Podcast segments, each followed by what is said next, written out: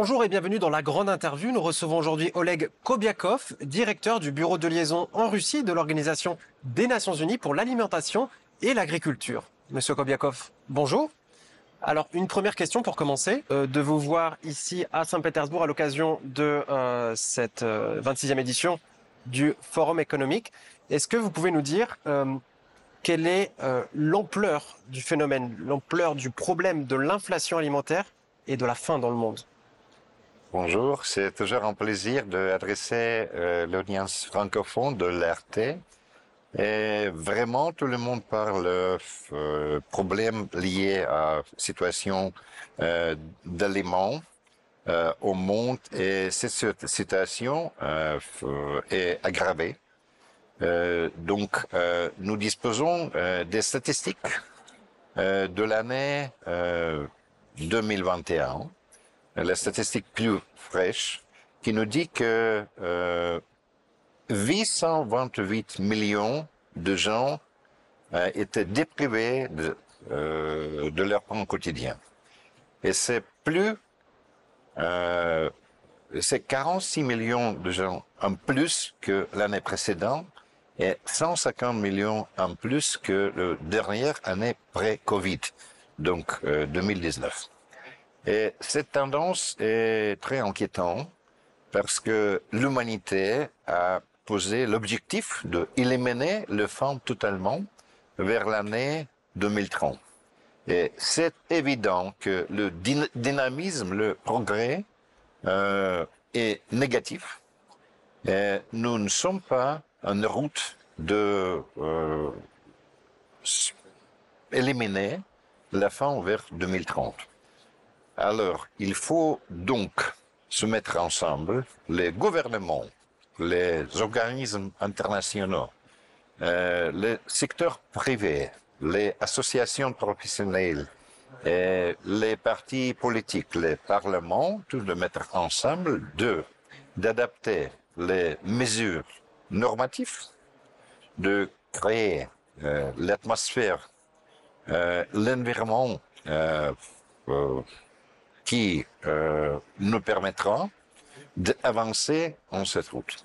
Et c'est deux ans que euh, le secrétaire général de l'ONU, M. Guterres, a convoqué le sommet mondial sur le système d'alimentation. Et c'est tenu euh, dans le cadre euh, de semaines de haut niveau à New York, dans le sein d'Assemblée générale de l'ONU. Et c'est déjà deux ans. Et en fin de juillet prochain, euh, dans le siège de l'FAO à Rome, on se tiendra une réunion, euh, disons en anglais, stock taking moments, pour euh, mesurer le progrès de différents pays et de toute l'humanité euh, vers la complétion de réalisation de décisions prises euh, par ce sommet. Et Vraiment, vraiment, euh, il y a euh, 17 euh, euh, Sustainable Development Goals, donc l'objectif de développement durable. Et parmi eux, je pense que l'objectif numéro 2, deux, c'est élimination des femmes et euh, l'assurance de sécurité mondiale est de euh, euh, première importance parce que en euh, disons, euh, disons, ce- sans atteindre SDG 2, on ne peut pas avancer sur SDG 3, c'est sur la santé. Sur SDG 4, c'est éducation de qualité. Et euh, parmi tout, sur objectif 1, c'est élimination de pauvreté. C'est la première étape. Voilà. Alors, dans ce contexte difficile, on l'a bien compris, euh, quels sont les produits qui seront les plus euh, les plus difficiles à trouver, euh, les plus chers et euh, au contraire, quels sont les produits qui eux resteront stables? Est-ce qu'on a une idée là-dessus? Alors, le FAO compte cinq groupes alimentaires. Les groupes euh, principaux, ce sont des céréales, les produits laitiers, les sucres, les huiles végétales et les viandes. Ils sont tous liés parce qu'en ensemble, ils euh, forment la base d'alimentation saine. Et au niveau 1, je pense, aux fondations, ce sont des céréales. Parce qu'ils sont utilisés pour la nourriture, ils sont utilisés comme fourrage, et ils sont euh, euh, pour fourrage, c'est pour euh, la production euh, des volailles, Voilà, pour nourrir des les animaux. bovines, et c'est pour euh, pour l'industrie laitière. Donc ce sont des céréales. Et euh, donc le niveau des prix pour céréales, c'est décisif pour former euh, le corbier alimentaire. Et donc, les céréales, on peut en parler, puisque c'est, comme vous l'avez dit, c'est décisif. Et c'est sur le marché des céréales qu'il y a eu des tensions ces, ces dernières années, en particulier avec euh, l'accord céréalier dont tout le monde parle. Euh, quelle est la position de la FAO sur, euh, sur ce sujet? Alors, euh, ce qui concerne la production mondiale de céréales, ils sont plus ou moins ils sont suffisants pour nourrir euh, donc la population, pour assurer le fourrage. Et le problème, les pro- il y a euh, certains, plusieurs problèmes liés à la distribution, à l'accessibilité euh, économique et l'accès physique. Et il y a des raisons profondes du femme. Ce sont au premier des conflits, des guerres, ce sont euh, des euh, événements climatiques extrêmes comme euh, sé- sécheresse, comme inondation, euh, comme euh, l'invasion des pestes. Et euh, troisième groupe de raisons, ce sont des raisons économiques. C'est euh, instabilité financière, instabilité des prix pour euh, autres produits euh, d'importance comme les gaz naturels, comme les carburants. Et voilà les trois groupes de raisons combinées ont l'effet négatif sur les prix, sur la production et sur les prix d'alimentation. par exemple. Est-ce que vous pouvez nous parler de, l'exemple de, euh, de céréales, je pense euh, au soja, qui, qui sert à, à, créer du combustible? Alors c'est c'est un problème, mais très très euh, euh, parlé euh, maintenant parce que le progrès technique a nous donné les moyens de produire des carburants euh, utilisant utilisant euh, les matières premières non orga- organiques donc et, euh, organiques Organique, au contraire. euh, euh, disons, le, le canne de sucre. Et c'est euh, pour lequel le Brésil est le premier producteur mondial. Il peut euh, produire euh, les grandes quantités de biocarburants. Et euh, il y a de, euh, certains problèmes liés aux conversions des aliments euh, euh, au carburant, peut-être. Quelques, il y a des trois groupes de matières primaires euh, qui peuvent être convertis convertible au en, en euh, carburant. biocarburant. Premier, le- les aliments, hein, les aliments que euh, les gens peuvent consommer. Le euh, second groupe, ce sont des déchets alimentaires. Et le troisième groupe, le plus perspectif, euh, ce sont des matières qui non, euh, qu'on on ne peut pas manger. Hein. Mhm, non comestible. Non, non comestibles. D'accord. Et euh, à mon avis, à mon avis, il faut juger la situation dans chaque pays individuellement, parce que disons que le pays produit des alimentations qui doit exporter pour importer des carburants. Et au même cas, il possède des matières qu'on peut converser directement en carburant. C'est le cas du Brésil. Voilà. Et euh, au niveau mondial, euh, nous produisons euh, plutôt euh, le, le volume suffisant d'éléments pour nourrir tout le monde.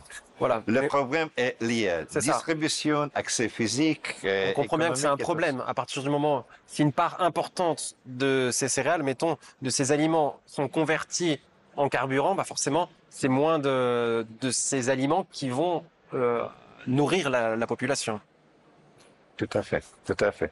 Et donc, c'est pourquoi je dis qu'il faut juger la situation au cas par cas. Puis cas par cas. Très bien. Alors, quels sont les, facteurs qui influencent directement le problème de la sécurité euh, alimentaire? Alors, vous l'avez déjà évoqué un petit peu. Est-ce que vous pouvez développer? Oui, bien sûr, il y a des trois facteurs profonds. Les plus profonds, ce sont des conflits armés. Et les conflits, on peut parler du conflit euh, d'aujourd'hui entre, entre la Russie et l'Ukraine. Celui-ci a une incidence, une, une, conséquence directe et grave sur la, sur la sécurité alimentaire mondiale ou c'est des raisons euh, antérieures? Oh, On peut commencer par, euh, disons que le conflit, la guerre entre l'Ukraine et la Russie n'est pas le seul conflit au monde.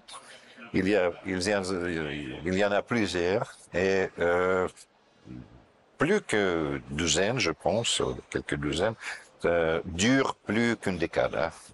Ce sont dix ans, dix, années, ce sont des conflits au Proche-Orient, conflits en Afghanistan, ce sont des conflits euh, en Afrique, euh, disons, Somalie, et euh, conflit au Yémen. Alors, mais euh, bien sûr que le conflit entre la Russie et l'Ukraine, les deux pays plus, producteurs, de plus raison, il mhm. se tient place en Europe, bien sûr, qui n'a pas qui n'a pas expérimenté la guerre pendant euh, des années. Et bien sûr, bien sûr, euh, cette guerre a les conséquences directes sur la sécurité alimentaire parce que euh, tous les deux pays, donc l'Ukraine et la Russie, sont les majeurs exportateurs de céréales, de huile végétale, donc le blé et le maïs. Euh, à son parti, la Russie est euh, parmi les trois plus grands exportateurs euh, des engrais. Et, bien sûr, le gaz naturel, c'est euh, servi au, aussi pour, produire euh, l'engrais. C'est direct source des, des engrais.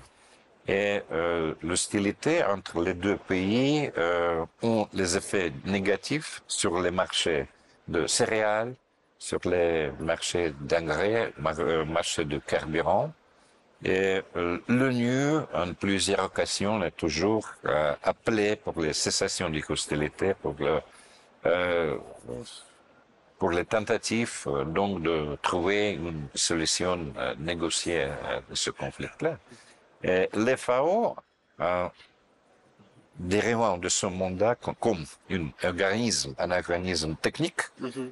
euh, est bien sûr intéressé en stabilité des marchés alimentaires, en assurance euh, continuité de euh, tous les chaînes agroalimentaires, en condition, condition euh, de la paix pour euh, le course normal de la production dans le secteur agroalimentaire, ainsi dans le secteur de la pêche et le secteur forestier, parce que ces trois domaines sont pareillement couverts par notre mandat. Mm-hmm. Alors, que pouvez-vous dire sur le, que pouvez-vous dire sur les, sur les marchés? Parce que maintenant, euh, je sais pas, la, la tonne de, de, blé ou la tonne de maïs, euh, on trouve ça sur les, marchés financiers dans le monde et c'est sujet à des fluctuations très importantes, ce qui peut avoir des, euh, des conséquences sur les pays, euh, sur les pays acheteurs. Euh, on parle de, de hausse. voilà, il y a beaucoup de spéculation aussi dans, dans les produits alimentaires. Et j'imagine quand vous parlez de stabilité, ça va à l'encontre des intérêts de, de la FAO et donc de la population mondiale d'avoir une sécurité alimentaire. Alors, euh, jugeant par les statistiques que nous suivons, donc les cinq majeurs groupes alimentaires, la situation est positive. Et, c'est déjà dix mois que l'index des prix, l'alimentation, euh, FAO est en baisse. C'est fait et c'est publié euh, mensuellement. Et euh, la prochaine édition euh, de cet index va euh, être publié le 7 juillet. Et nous disposons maintenant des figures de mois d'avril. Et ils sont euh, déjà déjà euh, mois de mai, excusez-moi, sont déjà euh, quelques 3,6% euh, en baisse si comparé avec mois d'avril. Et euh, alors donc la baisse significative était notée sur les prix des céréales notamment sur le prix du maïs, c'est presque 9%. Et cette tendance est positive. Et nous sommes, nous sommes optimistes. Alors, c'est la saison euh, de la récolte qui approche en euh, hémisphère du Nord. C'est l'hémisphère où la majorité des productions euh, d'agriculture est récoltée et les prospects sont bons. C'est une bonne nouvelle donc. Si. D'accord. C'est une note optimiste. Il en faut, quand c'est possible. Alors, il ne reste que 7 ans avant 2030, euh, la date limite pour la mise en œuvre, vous les connaissez, des objectifs de développement durable fixés par la communauté internationale. Alors, est-ce que c'est possible d'arriver à éradiquer la faim d'ici cet objectif euh, de 2030 Malheureusement, non. Mais nous pouvons tous ensemble prendre les mesures décisives de nous retourner sur la route voilà, de, tendre vers cet de objectif. Tendre, de tendre, de tendre, de maintenir, de regagner le momentum. Et au premier, c'est la coopération internationale euh, et rétablir coopération internationale euh, sur, euh, sur, les euh, plateformes des organismes comme l'ONU, comme euh, FAO, comme G7, comme euh, G20, et euh, avancer, avancer en cette direction. Il faut assurer, assurer la transparence euh, de, euh, du commerce international avec des aliments, avec des carburants, des autres précurseurs. Il faut aider euh, les pays euh, les plus pauvres, les pays pauvres en alimentation, ce qu'on disons en anglais food deficit, euh, low income countries, euh, donc de euh, donner euh, leur accès aux euh, moyens financiers par de Banque mondiale, de Fonds monétaire international pour financer l'importation d'alimentation et pour investir en leur propre agriculture. Alors il faut prendre des mesures euh, contre euh, la perte des aliments. Et c'est euh, vraiment quelque chose que nous tous euh, pouvons faire contre le, notre, le gaspillage, notre domicile, oui. le gaspillage et les pertes. Donc le perte, les pertes, ce sont euh, la première partie de cette chaîne, la production et distribution et gaspillage, c'est au niveau des cafés et restaurants et mmh. notre domicile. Bien donc sûr. il faut diminuer les, euh, les pertes. Donc, les, les, pertes et gaspillage sur toute partie. Et euh, disons que euh, une tiers d'aliments produits maintenant sont péris. Les péris sont alors alors euh, c'est main d'œuvre, c'est euh, l'argent payé, ce sont euh, des euh, alors euh, des autres des autres influences sur la nature, sur l'émission du carbone. Ce sont des coûts de transport. Ils se sont tout perdus. Et si nous euh, diminuons les pertes et gaspillage par une moitié, je dis que nous allons résoudre le problème du fonds mondial pour toujours. Oui, parce qu'un tiers, ça paraît énorme, en effet. C'est oui. oui. tout à fait. Un tiers, donc diminuer à moitié, et il n'y a pas de au monde. Alors je reviens ce que, sur ce que vous avez dit à propos de, des dons euh, de nourriture aux pays les plus, les plus en besoin. Euh, que pensez-vous de l'initiative de, de la Russie qui a fait des dons de, de céréales de plusieurs dizaines de milliers de tonnes au, au Malawi et au Kenya encore récemment? Est-ce que, est-ce que ces volumes, c'est, c'est insignifiant ou est-ce qu'ils veulent dire quelque chose? Alors, euh, les volumes d'assistance internationale finance, euh, alimentaire, euh, soit par les organismes de défis comme euh, Programme mondial euh, alimentaire, ou soit par euh, les voies bilatérales, donc sont importants. Et pour pays comme Malawi, bien sûr, ces, ces quantités sont très considérables. Mais à mon avis, il faut apprendre une approche systématique. Pas donner de cas en cas, mais continuer le soutien euh, Sur des le long terme, pays dans la continuité. en long terme en plus besoin. Et c'est donc c'est le problème, euh, soit donner un poisson, soit donner à Lui appre- canne, lui canne à, apprendre pê- à canne à pêcher. pêcher. Euh, Voilà. mais ils sont des conditions spécifiques, des conditions différentes. Il faut, à mon avis, il faut combiner ces deux moyens d'assistance. Parce que ces pays euh, d'Afrique les plus en manque de nourriture, il existe un réel potentiel agricole dans ces pays-là Ou bien c'est Bien, sûr, il existe un potentiel énorme. Donc, le sol est très, très, très euh, Riche. productif et Oui. très riche. Et si vous, euh, si- vous couvrez l'Afrique donc par euh, le voie d'avion, là, si vous rega- regardez le sol, c'est c'est de couleur verte. C'est vraiment, vraiment le continent vert, c'est un potentiel énorme, climatique et potentiel humain. Et à mon avis, c'est le potentiel humain de l'Afrique qui va être décisif dans les décennies à venir. Et d'ailleurs, pour avoir rencontré plusieurs euh, délégations russes, euh, africaines, pardon, euh, c'est vrai qu'il y a beaucoup de demandes euh, sur le secteur agricole et la Russie dispose d'une expertise dans ce domaine.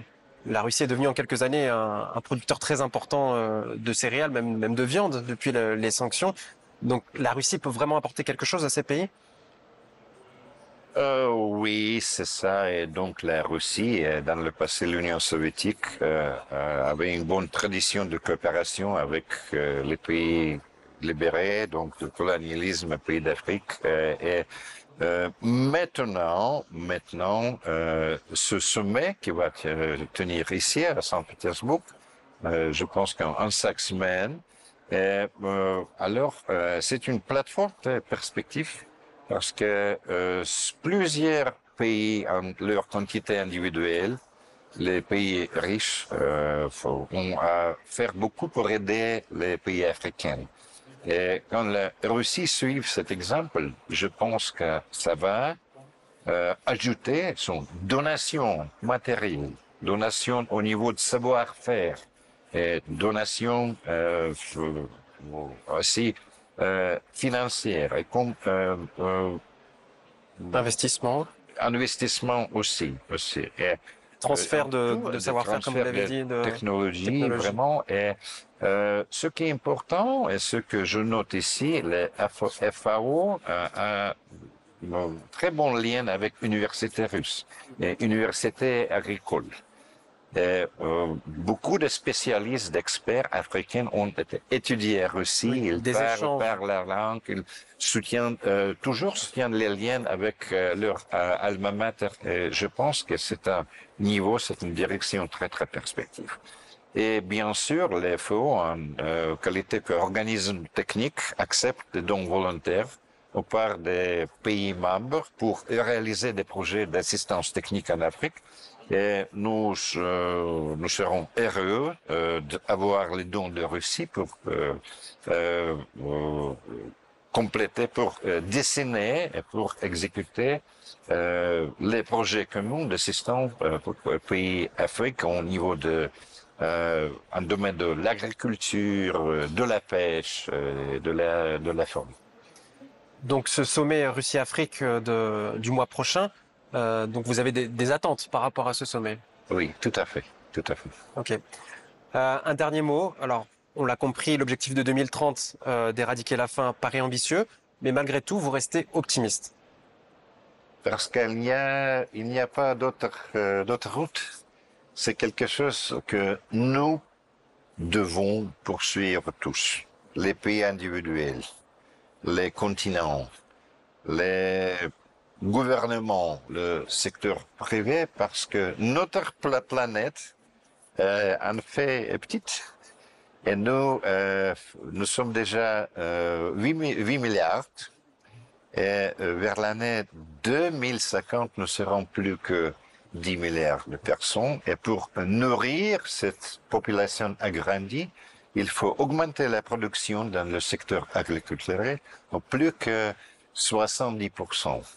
Et donc, euh, le, euh, le tâche principale est produire plus avec moins de ressources. Et FAO a indiqué les quatre domaines, domaines un mot très simple, qui tout le monde peut comprendre. Premier, euh, meilleure production. Le deuxième, meilleure nourriture.